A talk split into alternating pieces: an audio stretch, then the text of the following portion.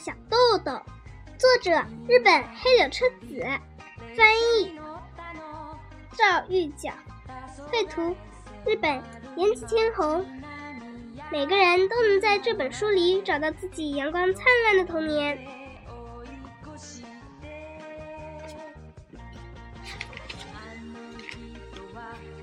二零一五年，雨点三十四灯号，雨点。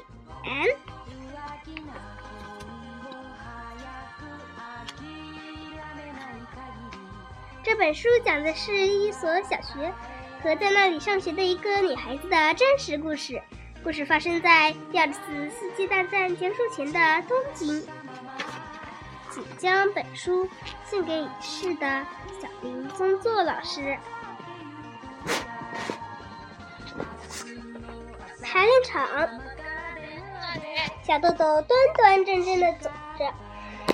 牧羊犬洛基也规规矩矩地走着，偶尔抬头看看小豆豆的脸。每当出现这种情形，他们一定是要去看爸爸的排练场偷看。平时小豆豆总是匆匆忙忙地跑来跑去，东张西望，仿佛掉了什么东西似的；再不然就是钻过别人家的一个个院子，在篱笆那里拱来拱去。总之，没有闲下来的时候，所以像现在这样端端正正的走路，着实十分稀罕。一旦小豆豆摆出这个样子，知道人、知情人一看就明白要去排练场了吧。从小豆豆的家走到排练场只有五分钟的路程。小豆豆和爸爸是小豆豆的爸爸是乐队首席小提琴手。说到首席小提琴手，自然是拉小提琴的啦。不过让小豆豆感到有趣的是，有一次他被带去看爸爸他们乐队的。演奏会演奏结束的时候，观众们都掌中都鼓起掌来。这时，满头大汗的指挥叔叔转身面向观众，他走下指挥台，立刻向小豆豆的爸爸握手。小豆豆的爸爸坐在离指挥台最近的乐席上，乐席上。当爸爸站起来之后。整个乐团的成员一起站起来，向小豆豆小声说：“为什么要跟爸爸握手呢？”妈妈告诉他：“因为爸爸他们努力演出，爸爸指挥和爸爸握手，是要爸爸代表整个乐队接受他向乐队所有人感谢。”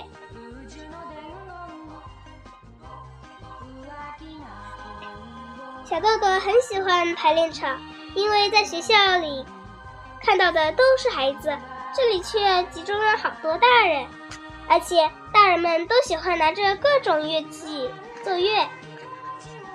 另外，乐队指挥罗切斯托克先生的日本话讲的有趣极了。罗切斯托克先生的全名是约瑟夫·罗切斯托克，他是欧洲非常有名的指挥家，但因为有一个叫希希特勒的人，做了很多可怕的事。罗切斯托克先生为了能够继续自己的音乐事业，只好逃离欧洲，来到了日本。这些都是爸爸告诉小豆豆的。爸爸说自己非常尊敬罗切斯托克先生。小豆豆还不能理解国际上的局势变化，其实实际上那时候。希特勒已经开始迫害犹太人了。如果没有这一系列的变化，罗切斯托克先生不可能来到日本。那么，山田耕作先生所创立的这个乐队也不能在，也不可能在这个世界指挥家的指导之下迅速的发展起来了。罗。切斯科托克先生，欧以欧洲人第一流第一一第一流乐队的演奏水平，来到来要求日本交响乐团，正因如此，罗切斯托克先生经常在排练的时候流着泪说道。我这么努力，但是你们乐团却不肯合作。每当这个时候，大提琴家斋藤秀雄就会代表大家向他解释。斋藤先生是罗切斯托克先生休息时的代理指挥，他的德语是最好的。大家都在拼命努力，希望能够演得好。但是我们的技术还不行，绝对是不，绝对不是故意不肯合作。斋藤先生就是这样来传达大家的心情，安慰罗切斯托克先生。这小豆豆虽然不知道其中的原委，但时候也会看到罗切斯托克先生发怒，先生的脸涨得通红。头上仿佛要冒出蒸汽来，用国外语、用外语话大声的喊着什么。本来小豆豆都是用手托着饭，从一个固定的窗口来看。一遇到罗切斯托克先生发怒，他就赶紧把头从窗口窗口缩回去。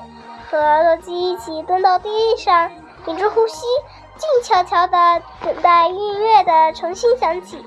不过，罗切斯托克先生平时平常都是非常和气的，日本话也说得有趣极了。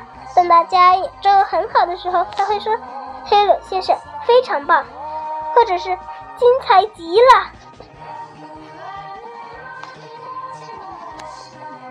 小豆豆从来没有进过白练场，他喜欢从窗口那儿东张西望，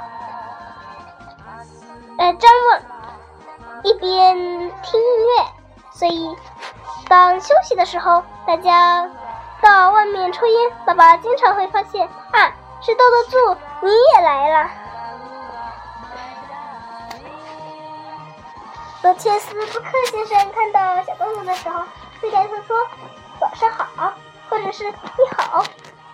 虽然小豆豆已经长大一些，但罗切斯托克先生还是像他小时候那样，把小豆豆抱起来，和他贴一贴脸。小豆豆有点害羞，但是非常喜欢罗切斯托克先生。先生戴着细细的银边眼镜，鼻梁高高的，个子矮矮的。他优雅俊美，一看就知道是一位了不起的艺术家。